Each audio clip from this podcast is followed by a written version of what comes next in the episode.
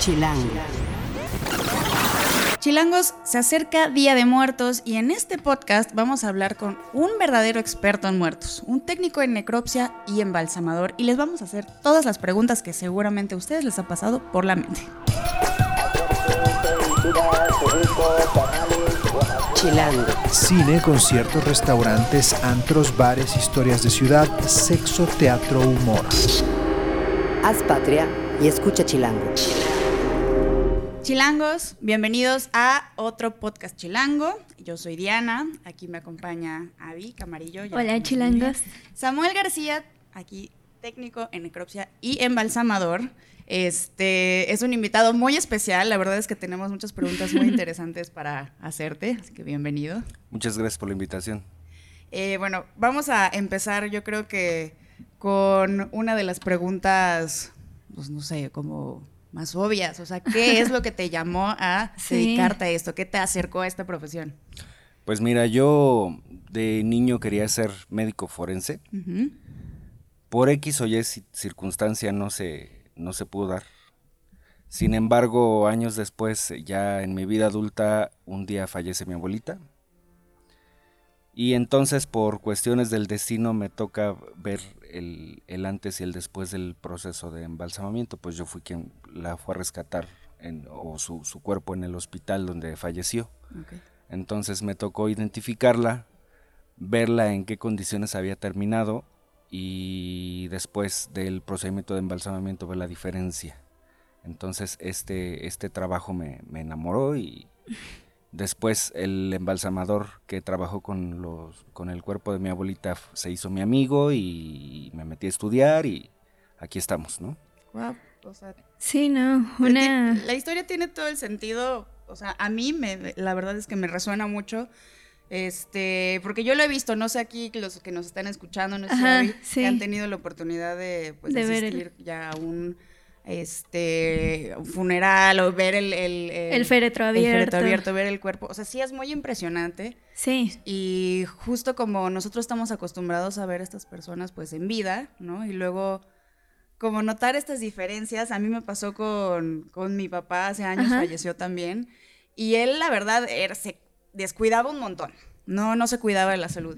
Y justamente el día de su funeral, que fue abierto el, el, el- el ataúd, se veía más sano ahí que en vida. Y yo también me quedé como impresionada. Yo tenía mucho miedo de ese momento, como de cómo va a ser, ¿no? Como Sí, el shock que te puede causar. El cuerpo. Y fue como, oye, se ve muy bien. se ve muy sano, ¿no? Entonces, este.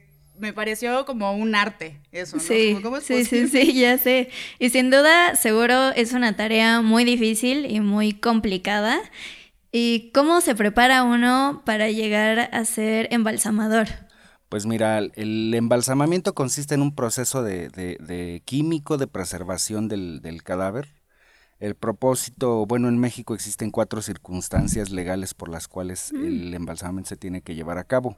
Ok, En los casos de, de traslados nacionales, es decir, de una entidad federativa a otra, en los Ajá. casos de traslados internacionales, cuando el cadáver va a ser llevado a otro país o bien va a ingresar a México ok, en los casos de, enferme- de enfermedades infectocontagiosas y en los casos de velación prolongada.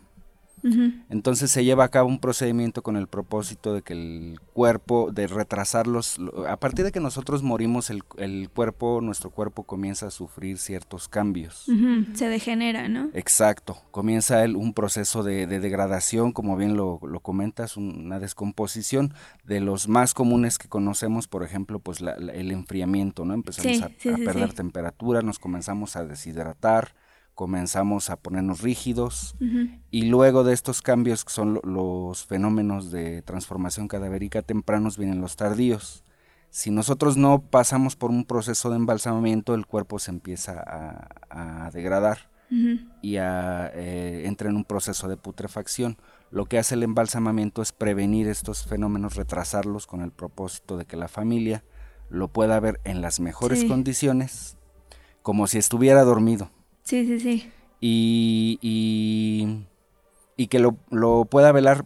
Eh, Mira, la importancia de nuestro trabajo es, es un pilar en, en el, hablando de servicios funerarios, puesto que el- la imagen que vas a ver de tu familiar en el féretro va a ser la, última que te vas a quedar. Sí, sí, sí, sí. Entonces es bien importante que el, que el cuerpo se, se, preserve y se entregue en condiciones óptimas, en las mejores condiciones y que la familia lo pueda ver bien, que ese último recuerdo sea.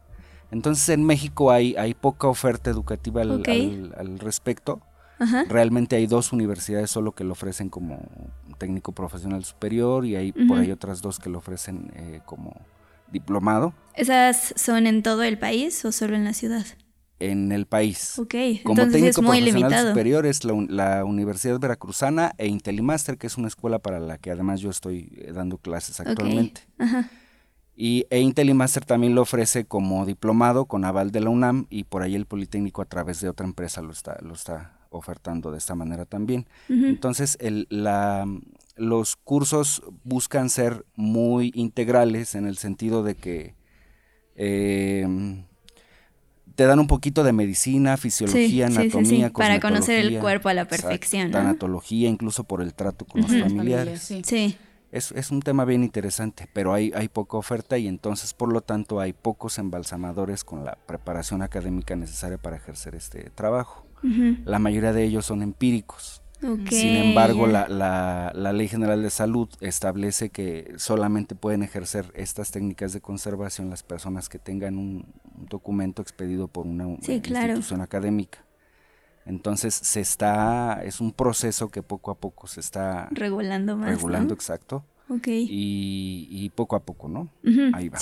Entonces, además, como habemos pocos embalsamadores, pues el trabajo es bien remunerado. Sí, seguramente. aquí un, un, tip por si alguien está buscando carrera profesional. Sí. y algo que estudiar. A ver, eh, es muy importante hablar sobre eh, la preparación del cuerpo, ¿no? Todo, incluso platicábamos un poquito antes de, entrar aquí como que existen muchas técnicas que varían según eh, pues la causa de la muerte, pero ¿cómo te preparas tú? tú, tú tienes que pasar por algún proceso antes de, de iniciar esta labor? Em, o, esto era al inicio y ahorita ya. Por supuesto, una preparación académica debe tener ciertos conocimientos técnicos y del cuerpo en sí. Además, la experiencia de haber trabajado ya con diferentes tipos de, casos. Hay, hay, casos muy especiales, por ejemplo, hablábamos de los casos de ictericia, que son las personas que tienen eh, pigmentada la piel de amarillo por algún padecimiento hepático. Mm, Vamos a hablar de casos, por ejemplo, como de, obesidad mórbida, ¿no? Es personas que pesan más de 220 kilos, 240 kilos. Sí, en México debe haber varios. Claro, claro. Casos en, en, estado de descomposición ya avanzado, eh, vamos a, pensar, por ejemplo, el, crimen organizado hecho de las suyas en el país. Entonces, de mm. repente trabajamos con cadáveres en, desmembrados, calcinados, en condiciones mal, mal, mal. Entonces, nuestro trabajo es eh, muchas veces, cuando a petición de la familia y de acuerdo al presupuesto, se puede hacer una reconstrucción craneofacial también a fin de que la familia pueda ver el rostro de su familiar como lo conocían. Sí, para recordarlo así para siempre. Entonces es un trabajo que además no se hace en, un ratito, o sea, lleva, es un proceso de varios días y, y, y además este, bien remunerado, ¿no? Y antes mencionabas que, o sea, hay casos de embalsamamiento en el que es obligatorio y uno de ellos es cuando tienen enfermedades infecciosas y contagiosas.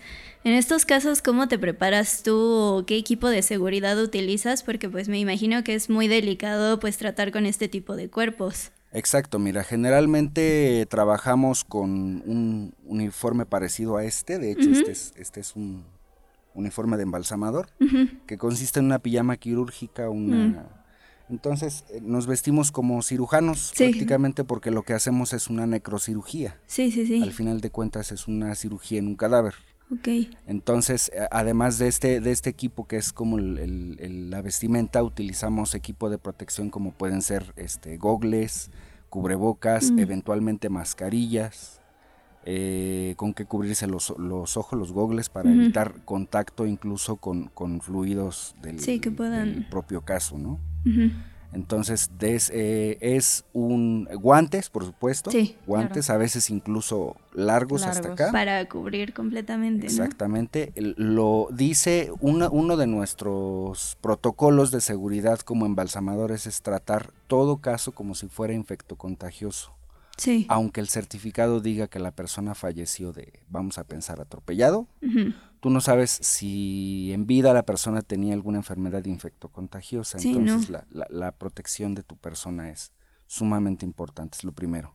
Ok. Y luego, por supuesto, el, el proceso químico lo que va a hacer es eh, matar todos esos patógenos, agentes patógenos, bacterias, virus, que pudieran llegar a ocasionar un riesgo biológico para la familia que, es- que lo está velando. Claro. Entonces, el, el propósito de manera genérica del embalsamamiento es precisamente salvaguardar la salud pública, además de los beneficios para la familia que ya comentamos. A ver, y cuéntanos, eh, ¿cómo es el día a día? ¿Cuántos cuerpos llegan en un día? Este, o si hay alguna como temporada alta, baja. O sea, ¿has notado incluso algún patrón de ese tipo? Sí, claro, mira, ahorita en, en vísperas del Día de Muertos precisamente eh, comienza lo que es una temporada alta para nosotros. ¿En serio? Eh, la última recta del año, enero tal vez, es, es- son, Sí. son meses en los que generalmente, y no necesariamente por casos de, de accidentes o suicidios, aunque sí, claro, se elevan las tasas de Sí. suicidios en esta temporada, lo que ocurre es, es que hay una mayor cantidad de defunción, más gente se enferma, más gente se deprime, y el resto del año hay sus altas, sus bajas. Entonces, somos una empresa que tiene un flujo aproximado de 600 cadáveres al mes. Wow. Son bastantes. Incluso, pero, pero en temporadas más altas han llegado a registrar 1000, 1200 cuerpos. Sí se eleva muchísimo. O sea, trabajo hay. Sí, y bastante. Exacto. Siempre, todos los días la gente se muere. Sí, exacto. Si hay algo seguro en la vida es que a todos nos llega la muerte, ¿no? Y, a ver, eh, si- ¿sientes que eh, existen ideas equivocadas, mitos, o sea, que tiene la gente respecto a tu profesión? O sea, ¿cuáles son los más comunes que escuchas y que dices "Ugh", que te chocan incluso? Seguro hay. Sí. A Sí, todos nos claro. pasa. Un montón, estamos llenos. Por ejemplo, los eh, eh, cosas reales, pero que la gente no se explica o no sabe por qué suceden y- e incluso los llega a atribuir a fenómenos sobrenaturales, pero que tienen toda la explicación científica del mundo, ¿no? Sí. Por ejemplo, que se mueven. Ah, ajá. Eh, cuando nosotros morimos, las primeras horas, nuestra, la, la- la electricidad guardada en nuestro sistema nervioso llega a producir movimientos involuntarios.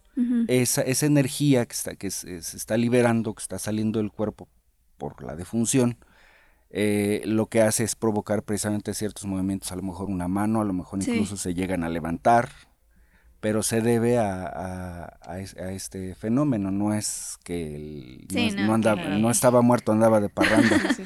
Otro Sí. mito, por ejemplo, es que el cabello, que las uñas Ah, crecen. Ese es muy es, es común. muy ¿no? común, exacto. Aquí se debe a un, a un fenómeno temprano de transformación cadavérica que es la deshidratación.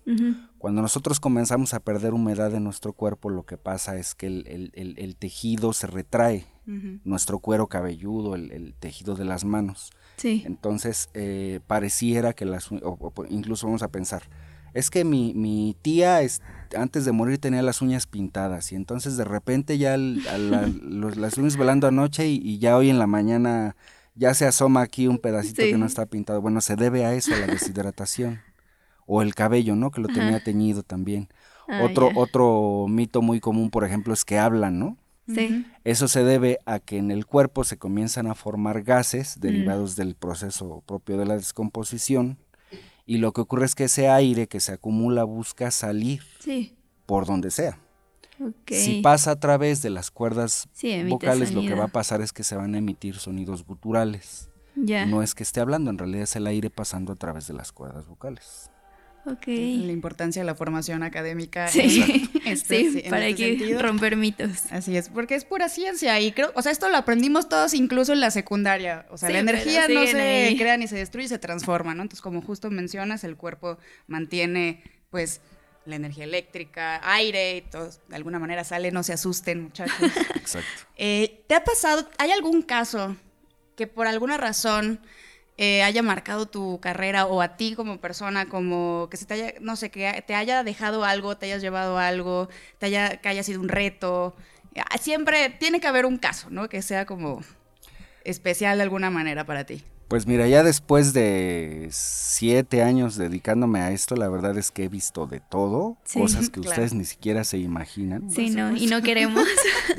Entonces, realmente, que yo te hable de un caso en particular, pues podría pasarme aquí a lo mejor todo el día platicando de, eh, diferentes casos, ¿no? Sí, Eh, ha sido, por ejemplo, difícil trabajar con, con los, precisamente los casos especiales, ¿no? Cuerpos calcinados que, incluso, que incluso hasta huelen a barbacoa, Guau. de verdad. Eh, o sea, el, el- el tejido está quemado, pero por dentro los órganos Sí. están íntegros. ok. Entonces el cuerpo tiene que atravesar un, un proceso de conservación para que, evitar la descomposición que viene incluso aunque el cuerpo estuviera bien de adentro hacia afuera. Es difícil, por ejemplo, trabajar con, con cadáveres de niños, ¿no? Sí, Es, es, es doloroso emo- emocionalmente. O sea, nosotros como embalsamadores somos como cualquier otra persona con sentimientos, no, no, som- no somos fríos, no somos... sí, O sea, somos como cualquier otra persona y por supuesto hiere la, suscep- la susceptibilidad trabajar con, con niños, ¿no? sí, muchísimo. Jovencitos, gente joven que se suicidó, los suicidios, eh, que incluso ves este el cuerpo por dentro, porque si hablamos de suicidios son casos que se llaman necropsiados o legales. Ya, El procedimiento es diferente. ok. Entonces, en estos casos hay que abrir Mm, y trabajar con el cuerpo desde adentro. Entonces, en, en estos casos, eh, ver, por ejemplo, que el- el- sus órganos y todo estaba nuevecito, ¿no? Y que, híjoles, qué desperdicio, ¿no? No. sí, Tenía no. toda una vida por delante. delante y decidió suicidarse, terminar con su vida. Sí, Trabajar, por ejemplo, con, con los casos de desmembrados, ¿no? Gente que llega sin cabeza o que llega a la pura cabeza. Son situaciones así que, que te marcan, que son difíciles, que, que de alguna manera eh, sí, sí te dañan emocionalmente, ¿no? Yo Entonces, creo que tocaste justamente otro de los mitos, ¿no? Que mucha gente puede pensar que a lo mejor por estar en contacto constante, pues con la muerte o con cadáveres, puede uno tornarse a lo mejor como insensible, pero pues Sí. al final somos seres humanos y conectamos de Sí, una de u otra muchas manera maneras. emocionalmente, ¿no? Sí, Sí. mira, nos acostumbramos, ¿no? A, a trabajar con cadáveres todo el tiempo. Eh, muchas veces podríamos decir uno más en la lista y palomita o anotamos los datos, pero esa, esa fue una persona que tuvo vida, sí, Claro. sí, sí, exacto. que fue un papá, que fue una mamá, que fue un, Un hijo, hijo. que fue alguien importante para otra persona. Y es Sí. importante para nosotros tratar a todo cadáver con el respeto que se merece, como porque Sí. fue una persona que tuvo vida, ¿no? Entonces, el, el- el respeto, la ética es sumamente importante. importante en este trabajo. Oye Samuel, ¿y cómo es la vida social de un embalsamador? Me refiero a que seguramente, pues como lo mencionó Diana, cada que conoces gente, seguro te preguntan de tu trabajo, qué piensa tu familia, tus amigos, sobre todo al inicio, cuando tomaste la decisión de dedicarte a esta profesión. Sí, mira, precisamente siempre que alguien se entera que soy embalsamador o que me dedico a esto, la típica pregunta es, ¿y no te da miedo? ¿No? Sí, Claro que no, o sea, es, es, yo repito, como cualquier otro trabajo que por supuesto no cualquiera se anima a Sí, hacer, se necesita cierta vocación, pero es como decir, eh, yo trabajo, no sé, barriendo, ¿no? Sí, Te tiene que gustar, o yo trabajo, este, dando clases, ¿no? Trabajo como contador, como médico. Cada profesión, cada trabajo requiere su nivel de, de- de gusto por hacerlo, su- la pasión.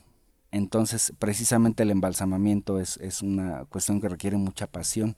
Yo cuando tengo mi, mi caso enfrente en la plancha para trabajar, eh, independientemente de ver lo que la gente comúnmente vería que es, eh, es- es un cadáver en una plancha, yo ya estoy pensando, ay, mira, el, este, la perfusión del químico, ¿no? Y va a tener este resultado y, y- y- su masaje para que, así desde las manos y los lechos unguiales y ver cómo el químico está actuando y, el, el proceso está dando resultados deseables y al final entregas un, un- un caso con un embalsamamiento exitoso es satisfactorio.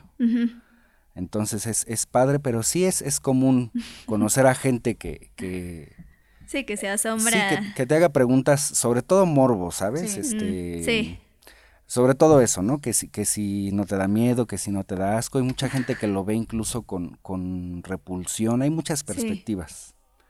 Eh, pero al final es, es un trabajo que debe gustarte, te debe apasionar para poder Sí, dedicarte pues sí, a esto. como, como todos, ¿no? Y como lo dijiste al principio, pues al final de cuentas es una profesión, creo, muy humana, porque pues les estás ofreciendo un servicio a la familia para que recuerden muy bien y de una forma, pues muy Digna digna a y sus seres amorosa, sí. amados, ¿no? Así es. Y luego a- ahorita en, en que viene Día de Muertos, nuestras tradiciones del Día de Muertos Sí. están enriquecidas fabulosamente. Todo mundo, a todo mundo le gusta recordar a los que ya no están con nosotros. Es común ver, por ejemplo, los altares. Sí, Y, y parte de, de- de- nosotros somos incluso parte de esa tradición, ¿no? El- la práctica del embalsamamiento viene de, es una práctica ancestral. Se cree que los egipcios incluso no fue, no es cierto. ¿Desde Hubo embalsamamiento antes. Los egipcios, los egipcios comenzaron a embalsamar aproximadamente unos 3.500 años antes de Cristo, pero hubo una cultura que se llama chinchorro, chinchorro, la cultura chinchorra. Ellos vivieron aquí en América, en Perú, mucho antes de la llegada de los españoles y ellos practicaron técnicas de conservación 7.000 años, hace 7.000 años, 5.000 años antes de Sí. Cristo. Entonces, y así diferentes culturas que nos han venido heredando tradiciones y una de ellas es el embalsamamiento. Sí, no, es una profesión milenaria entonces. Sí, sí, sí. sí. Y para terminar, este, bueno, tu profesión que tiene que ver con la muerte, ¿crees que te haya enseñado algo sobre la vida? Sí, claro. O sea, la ves con otros ojos. Cambia la perspectiva. El hecho de, de tener un caso en la plancha para trabajar de una persona joven, por ejemplo, que murió de manera involuntaria, probablemente un accidente, probablemente eh, cualquier situación, que tú sabes que esa, o te imaginas que esa persona tenía planes, toda una vida por delante, y que a cualquiera nos podría tocar en cualquier momento. Claro. Sí. Hoy estamos, mañana quién sabe. Sí, sí, sí. Como lo dijiste, eh, lo, lo único seguro que tenemos en esta vida es la muerte. La muerte está tan segura de su victoria que nos da toda una vida de ventaja. Sí, Entonces. Eh, lo, que, lo que aprende uno trabajando en esto es a cambia tu perspectiva sobre la muerte, por supuesto, y sobre Ajá. la vida también, puesto que buscas disfrutar cada día y vivirlo al máximo porque no sabes si mañana vas a estar. Salir, despedirte de, de- de- de tus hijos con todo el amor, con todo el cariño, como si tal vez ya no fueras a regresar. Y es así. Pues, chilangos, hay que Sí. perderle el miedo a la muerte y como abrazar la vida y pues... Y también- disfrutar cada momento. Sí, y pues gracias por acompañarnos, Samuel, por resolver estas dudas. eh, sí, que seguramente también cambiará la perspectiva de muchos eh, este la gente te puede buscar en las redes sociales que vamos a poner para hacerte preguntas. Sí, estoy en... Perdón. no te preocupes. Perdón, perdón. Cortamos ese pedacito. ¿no? ¿Desde dónde quieres que arranquemos? Preguntando a las redes sociales, ¿no? Ok. Ok. Eh, Samuel, ¿y la gente te puede, se puede acercar a ti en las redes sociales que vamos a poner para hacerte preguntas? Porque seguramente este tema los va a dejar aplicados. Sí. Sí, estamos en, en Facebook, me pueden buscar como Samuel García, por ahí va a salir una foto mía. En, en Twitter estamos como Sam Embalsamador, arroba Sam Embalsamador. Ok. Por ahí también estamos pendientes de cualquier duda, incluso si, si quisieran ustedes estudiar, por ahí es, eh, les podemos contestar y dar información. Buenísimo, claro, gracias. porque tú das clases, ¿no? Entonces Sí. también, también aprovechen si les llamó la atención, si algo aquí les resonó, Sí. pues aprovechen la oportunidad. Este, gracias chilangos, este fue el podcast y nos vemos la próxima semana. Chilango. Esto es Tercera Llamada. Tercera Llamada. Comenzamos. Si pasa en la ciudad, está en Chilango. Chilangos, qué bueno que no se fueron porque ya saben que siguen las recomendaciones de la semana. Y ahorita tenemos un cameo especial. Nos acompaña Uriel Barco de 1-0, sitio hermano de Chilango. Este, Uriel, bienvenido a este podcast chilango. Muchas gracias por la invitación. Cuéntanos, a ver, a ver, desde el mundo geek y ñoño de 1-0, ¿qué recomendaciones hay para los chilangos este, este fin de semana? Está perfecto. Sí, bueno, yo hoy vengo con tres recomendaciones. Entonces, este, son distintos ámbitos y las tres valen mucho la pena. Primero está cine, porque la semana pasada, el 25, estrenó Zombieland 2, que aquí creo que se llama Zombieland Tiro de Gracia. Ah, sí. Entonces, este, pues es esta película que llega 10 años después y que, bueno, a- a- hasta este momento no la he visto, pero dices tú que ya, ya, la- ya la- ya tuviste oportunidad de verla, ¿no? Sí, aquí en Chilango varios ya fuimos a verla. Eh, definitivamente es una película para fans. Yo platicaba contigo que incluso se puede ver sin, sin haber visto la primera, o sea, porque realmente la historia pues es la misma, ¿no? Mundo de zombies y eh, luchar por sobrevivir. Ok. Pero digamos que para los fans juegan mucho con los gags de la primera película, ¿no? Como algunas frases, algunos chistes, las reglas y eso, como hay mucho de eso, ¿no? Entonces, pero ya lo sabemos, ¿no? Es de esas películas que son tan malas que son tan buenas, entonces pues... No creo que sea tan mala, más bien es que es un nicho. Pues, porque claro, es, una, es un género, una- es una comedia de horror y con la particularidad de que es gore, ¿no? Entonces, quiero, quiero pensar, no la he visto, pero seguramente andan respetando eso. Hay, hay, hay- quiero pensar que hay un montón de despliegue de muertes y que hay risas y que está Woody Harrelson sacando one-liners y Jesse Eisenberg también. Sí hay, sí hay de eso, sí hay. Es perfecto. Este, también regresa un personaje de la muerte y eh, no les voy a decir cuál, pero eh, eh, pues sí, es una película que de alguna manera se volvió de culto y también esta anticipación como de los 10 años eh, ayudó a eso, entonces pues si pueden, vayan a verla. Eh, ¿Qué otra recomendación nos traes? Ahí les va, eso fue cine, pero ahora también les traigo un videojuego. Porque igual el 25 pasado fue el lanzamiento del nuevo Call of Duty, que se llama Call of Duty Modern Warfare. Aquí el detalle interesante, porque no hay que confundir, o sea, ahí, ahí te va. Lo que pasa es que Call of Duty desde hace mucho tiene la línea Modern Warfare, desde 2007. Entonces sale el primer Call of Duty, sale Call of Duty 4, dos puntos, Modern Warfare, y de ahí empezaron a seguir los Modern Warfare. Con este nuevo juego hacen como este, digamos, como soft reboot para iniciar, eh, no sé, para invitar a nuevas generaciones a, hey, conozcan Modern Warfare, no desde secuela, sino desde un nuevo inicio. Entonces, este, pues para todos aquellos que les guste estar, pasar sus fines de semana, pasar o, o sus noches pegados a la consola y co- a- conectándose a sesiones en línea y repartiendo balazos y acumulando kills, pues es una gran, gran, gran opción que, que llegó, Modern Warfare. ¿Y cuánto, cuánto cuesta? ¿Cómo se obtiene? Pues más bien depende. Si tú vas, o sea, si, si lo descargas, si, si te vas por la vía digital, pues te va a salir eh, en un so-so de mil. ¿Qué te late? Mm, Mil, mil cien so-so. Si lo quieres físico, eh, entonces este, si te vas a tiendas, por ejemplo, bastante establecidas, te va a salir caro, te va a salir incluso pegándole al 1500. Pero si te vas, por ejemplo, pues, a la Friki Plaza o a algún lugar así, lo puedes agarrar a- a- incluso en 1200. O sea, es una inversión de no menos de mil varos. Sí, hay que considerar que no solo es recomendación para este fin de semana, sino muchos fines de semana o entre Exacto. semana también, ¿por qué no? Exacto, porque de entrada tienes la campaña principal, tienes el multijugador, tienes, o sea, si, si te- eh, repito, si te, la- si te gusta estar pegado a tu sesión en línea y, o sea, masacrando a, a otros dudes, pues ahí, pues ahí vas a tener pues, de dónde agarrarte para un montón de días. A ver, y la última recomendación, bueno, si no quieres ir al cine, si quieres salir de tu casa, no quieres estar encerrado, ¿a dónde vas? Ah, pues seguramente tienes ganas de echarte una chela y seguramente, o bueno, o quizá eres de perfil más bien geek y te gusta atorarle a las máquinas mientras tienes una hamburguesa ahí esperándote en tu mesa, pues entonces una gran recomendación es el arcade. Y, o sea, bueno, para quien no lo sepa, arcade cerró en, o bueno, cerró en septiembre pasado. Como por el 19, 20, algo así. Y todo era como que incierto qué iba a pasar. Pues bueno, lo que pasó es de que lo, lo- fue, fue una reapertura, ya no en donde estaba, que estaba en la Cambiaron Roma. de ubicación. Exactamente, antes estaba en Monterrey, en la Roma. Ahora está. No soy tan fan de la ubicación, porque es atrás de. O sea, es. es, eh, ya ves este. Esta escuadra que hacen Plaza Universidad y el Walmart. Ajá. Y aquí, donde se meten los camiones de, Sí, del. Walmart, en esa calle está el nuevo arcade. Ok. Entonces, este, ahorita les doy con precisión matemática la dirección, para que no se me pierdan. Precisión matemática. Ok, el arcade, la, la nueva ubicación es Avenida México Coyoacán 106, Santa Cruz Atoyac, Ciudad de México, a un costado de Plaza Universidad.